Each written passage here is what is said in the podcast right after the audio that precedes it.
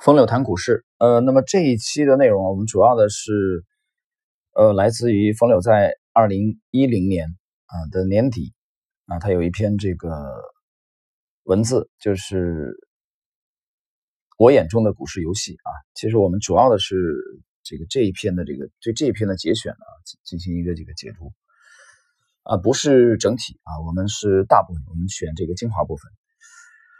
对于大部分股票来说，股市就是一场游戏。明白玩法往往比其他什么更重要，而趋势、预期还有参与者的交易行为，无疑是其中最重要的几个。趋势和预期决定中长线，交易行为决定短线，它们互相影响并相互强化和改变。大部分时候，你分不清楚谁更重要或更占据主动主导地位，但有的时候。一方演化的足够强大，就可以改变另一方，并最终影响自己。对这样的循环与反馈进行理解，将会对我们的游戏参与带来莫大的帮助。先谈趋势和预期。一般来说，趋势是由预期决定，但预期可以由趋势强化，并反过来再影响到趋势上，形成正反馈只是极限。在形成期，预期是最重要的因素；在演变强化期，趋势是最关键的方面。而转折期则往往是双方极限值共振的结果。考虑到趋势的多样性和变化性特征，预期极限值的作用会更大，也更容易判断一点。在我看来，技术分析主要找出趋势和预期同向运动并强化的机会，价值分析则可以在反向运的运动，但最终会被预期改变的机会上下注。另外，不管是预期还是趋势，它都应包含自身和环境两方面的衡量。这也就是很多人说的“大盘不好，不做个股”的道理，因为大制小，小印大。解释一下啊，这个制是我的理解，它这里是制约的意思啊，也就是大盘制约个股。小印大，这个印印章的印，印刷的印，就是小，也就是个股的走势，实际上来印证大盘啊。你从批量个股的走势都弱，那么大盘也强不到哪去。所以这句话它的原文是大制小啊，制动制服的制，小引导。个体一般都会受整体的压制和影响，并在大部分时候会最终服从于整体。当然，有些先于整体走好的个股啊，则说明其静态预期已足以抵消整体的压制。若环境压制不进一步加强，则比较容易先走出行情来。解释一下，这个他讲的这个。啊，先于整体走好的啊，这个局部的这个个股啊，预期足以抵消整体的压制。我们在上一集啊曾经提到过啊，其实也就是前两天的节目我曾经提到过啊，我们在近期确切的说是从二月下旬以后啊，我们在关注啊结构性的机会，因为股指已经很弱了嘛，那么科技股的这个炒作阶段性的告一段落之后，市场的主流资金的偏好啊明显的改变。风险偏好的降低，啊，那么包括北上资金啊的这个风格的再度转换，我们及时把握了这个变化。那么我们也通过了这个知识星球范木红的这个专栏，啊，及时的做了这个提醒和提示，而且我们持续的跟踪啊，从二月份一直到现在，市场的这个主流的方向啊，机构主导的这这个方向没有没有太大的改变。那也许明天就变了啊，也许一周以后，也许半个月，也许一个月啊，这个是不确定的。但是不管怎么样，刚才风柳谈到的先于整体走好啊，这是一个呃，其实就是一个结构性的一个特征，很明显的特征。我们等会儿后边还会有进一步的解释啊。那么我们再来看啊，今天这一集的内容啊，并不是很长篇幅。在阶段性投机中有两种机会，一种是涨出来的，一种是跌出来的。就我个人的偏好来说，我不太喜欢后者。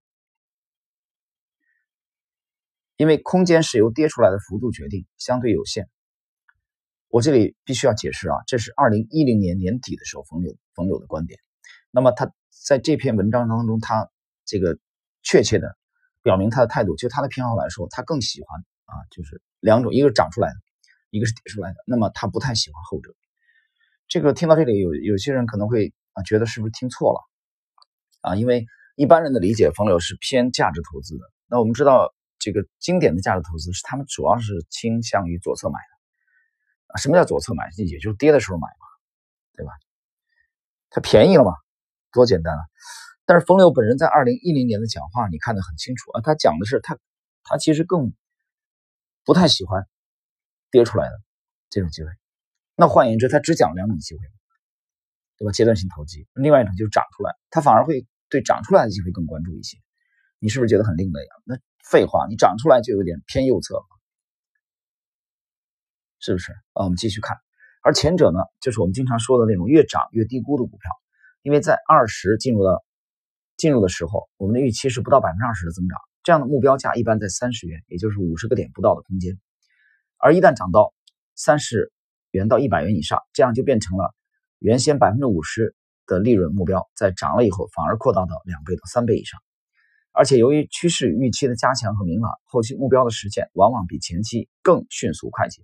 当然，任何事物的发展都会有个极限值，在百分之七七十五的目标实现后，理智的人会发现，如果说百分之二十到百分之五十的增长率在理论上有实现可能的话，超过百分之五十的增长，则是很难预期的。这样，在没有新增预期来推动趋势继续加强的情况下，趋势就会变得相对平缓，从而在技术上呈现顶部特征。继而重引发重新思考和趋势与预期的反向共振，负反馈就开始发生。我这里解释一下啊，他讲的这个阶段啊，他讲的这个阶段，就对原来的这个市场对于原来的这个预期啊，已经产生分歧了。这个阶段的表现在图表上实际上就是多空双方的分歧啊。我举个例子啊，比如他刚才讲的这个这个股价从二十块拉升到这个三十块，然后四十块、五十块，这种时候啊，进入五十块以后，五十元以后。这时候开始震荡，这个震荡就是多空双方的这个博弈的过程，实际上也是市场的分歧的表现。那么震荡之后啊，最后选择方向上还是下，这个是需要新的预期来引导的啊，预期它的业绩，预期它的成长性来决定的。这从基本面的角度啊。所以说，能否产生新增的更高预期来维持趋势，进一步强化，是我们参与游戏的关键。解释一下这一句产生更高的预期啊，更多的其实是这个股票的这个呃估值更高的是股票的成长性来决定的啊。你比如说，你看这个有一只股票长春高新啊，做生物医药的，现在已经这个接近六百元的股价了，那么它这些年一直在走一个慢牛，不断的创新高。它这个过程当中呢，就是不断的去演绎刚才我们讲的这个过程。那么引领它上涨啊，机构推动它的，其实主要的原因，从基本面来说，其实也就是这个股票的成长性，或者对它这个成长性的预期。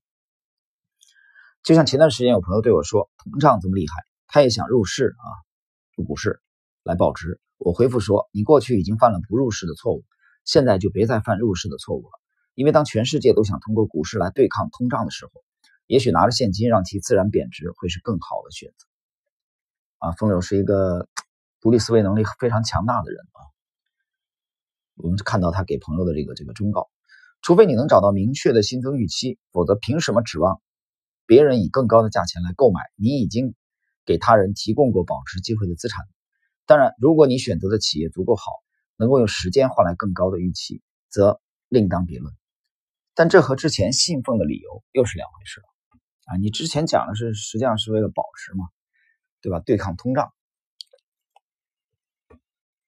再谈一下参与者的交易行为啊，这个进入我们今天的这个这部分内容的最后的一段啊，这是比较容易影响人持仓或空仓心态的方面。很多朋友对我说自己是真的看多或看空，但有的时候看见无数坚决的买单或卖盘的时候，就总受影响，以致无法坚持。否则，为什么那么多资金在坚决的做和自己判断相反的事情呢？啊，这话挺挺幽默的啊！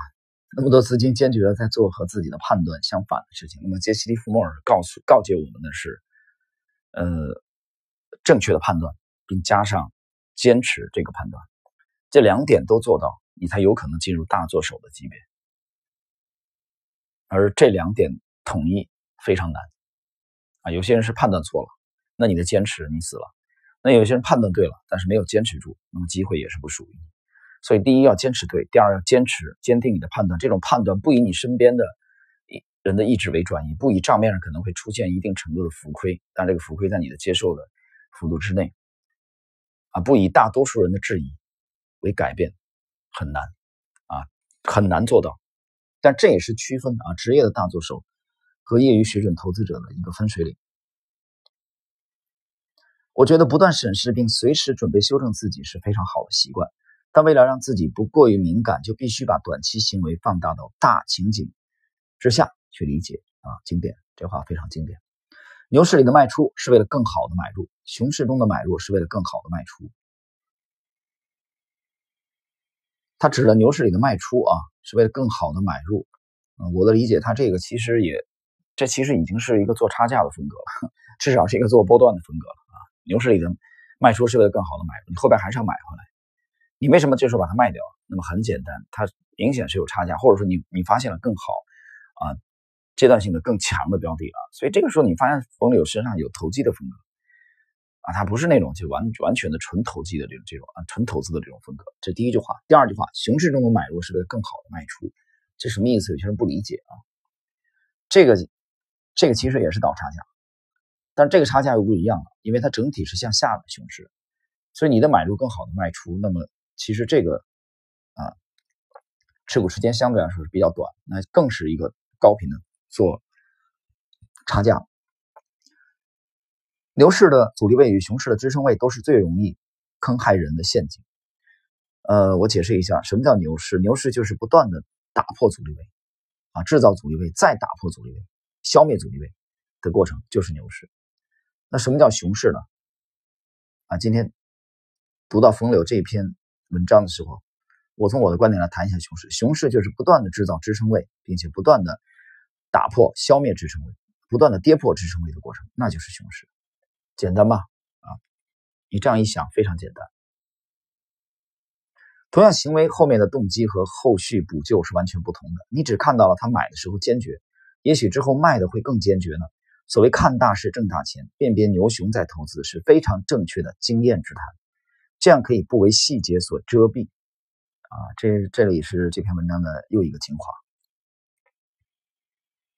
当然，有人会说牛熊的判断才是最难的方面。其实，只要看这个市场大部分股票是否已经透支其极限预期就好了。呃，这句话解释一下啊，这个很有意思啊。这篇文章其实不是很长，但是里边有有几个很闪光的地方。比如他讲看这个股票，这个市场当中大部分的股票是否已经透支了，是否已经透支什么？透支他们的极限预期了啊？他讲的这个话其实是从风流的语言啊。那如果从我的语言来说，那么那么很简单，就是我们通通过这个 LXZ 我们的 LXZ 这个模型来筛啊，当我们基初筛不出股票来的时候，那么这个时候可盘面就几乎没有什么很好的做多的机会了。那么要么是盘整，要么就可能意味着新的一轮下跌即将来临啊，这个已经无数次的验证了，几乎是屡试不爽啊。这是我们的语言啊，所以我读到他们的语言的时候啊，我会想起来我们的语言。不过这样需要对整个市场都有良好的认识。如果不具备这样能力的话，那么我的建议就是只关注确定性高成长的股票，他们在牛熊中都不会有太坏的预期，主要取决于其自身的成长率和时间，与市场估值关系不大。这样比较省心，但要考虑错判后的风险承受问题。我认为资产就是金钱在不同时间下的不同属性，本质就是现在的钱和未来的钱之间进行交换，买入是用现在换未来。卖出则是把未来换现在，啊，这个总结的很很很简练啊。关键是要想明白未来和现在谁更值钱就好了，啊，未来和现在谁更值钱？这这个语言我解释一下，这个其实他刚才讲这话很精彩啊。这个我用围棋的语言来解释，呃，那么你懂围棋的人，我水平不不算高啊，业余三段左右吧。那我们的听友当中有有懂围棋的人，你应该知道我讲的意思。围棋里边就有一种风格，追求把棋走的厚实，啊，后发制人。有些人喜欢后势，但喜欢后势，你实地就会受损失。另外一种经典的，比如说大竹英雄啊，这个藤泽秀行啊，这种这种棋手啊。但是另外一种就特别喜欢实控，比如赵志勋啊，小林光一这种，尤其赵志勋，他的棋呢比较坚实特别贪实地。贪实地的话，那么。那往往，比如他跟武功正书对弈的时候，经常是实地捞差不多以后，然后开始打入武功的大模样当中。他的棋没有被干掉，他就赢了。啊，他的棋被屠龙了，被屠杀掉了，那么这棋就输了。所以喜欢实力，那就是喜欢现在；喜欢后世，就是喜欢未来。那你这个后世再是未来，最终还是要转化为实控，因为围棋最后是点目的，决定胜负的，对吧？所以这两者之间啊，很辩证，也也是这个围棋的魅力。那么这一点，其实读到朋友这里的时候，让我想到了围棋当中的后世和实力。牛熊市就是这样的一个判断依据。当然，对极少数优质的、优异的公司来说，未来总是会强过现在的。这就是比牛熊大势更大的大势。经典，这是这整个啊，这是整篇文章的最后一句啊，这也是这篇文章当中的又一处闪光点。他讲了极少数啊，这定语，这冯柳自己加的定语，不是我加的。极少数优异的公司来说，未来总是会强过现在的。这就是比牛熊市更大的大势。刚才其实开篇的时候啊，前两个前两这个段落的时候，我们谈到冯柳讲，有些人讲说大势不好，你别做股票了，那做什么做？对吧？你大多数股票出不来，但这是第一层啊。这个霍华德·马克思讲的这个两第二层思维啊，这是第一层思维。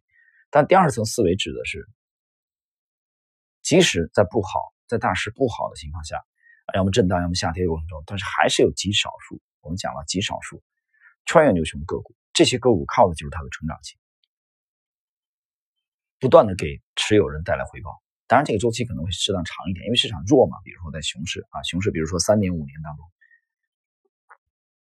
所以这样的机会就是我们讲的阿尔法的机会啊，高成长的阿尔法的机会。这样的机会在弱势当中，我们经常讲，它可能会浓缩到千分之一以下的概率。我们现在三千八百多只股票，这样浓缩以后可能不到五只啊，每年值得我们关注的不到五只股票，但这样的机会的确是存在，不能因为说你没有把握，你没有抓住，它就不存在。啊，所以在十年以前，冯柳的这篇文章，啊，今天我们一起来，啊，学习的最后一个自然段，啊，冯柳冯柳自己总结到说，这是比牛熊大势更大的大势，啊，这是第二层思维了，这个比一般的沪深股市的走势走势，啊，它更能体现出交易者的这个水准，其实这也是高成长股的机会。做阿尔法的机会，你做贝塔就不用讲，你做贝塔你不做了嘛，或者你做空去了，对吧？因为沪指这个沪指，比如说大盘一路下跌，你贝塔怎么做？你只能做空。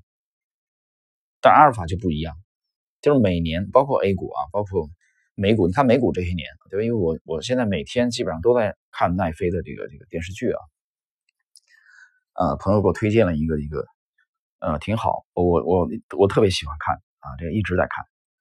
那么奈飞这个股票，你看美股它也是啊，这个从零八年到现在，美股股指在这次跳水之前已经翻了一倍多了。但是翻了一倍多以后，真正这个大涨而特涨的股票没有超过百分之十六，有一半以上的股票基本上没涨，而且还跌了。美股，所以它是极少数个股的这个大的机会啊。你比如说奈飞啊，比如说这个特斯拉啊，比如说苹果啊，比如说 Facebook 啊。比如说这个，嗯，亚马逊啊，这些股票，这就是刚才冯柳讲的极少数优异的公司，这就是我刚才讲的高阿尔法的机会，这就是我们讲的穿越牛熊的机会。那么 A 股也是这样啊，A 股这几年从一五年到现在已经熊了五年了，对吧？这期间有多少穿越牛熊的高阿尔法的机会呢？所以今天我们在这里再度的去啊学习冯柳的这篇文章啊，谈股市的文章，我觉得应该。值得我们啊有很多的这个思考。好了，我们今天的这一集内容就到这里。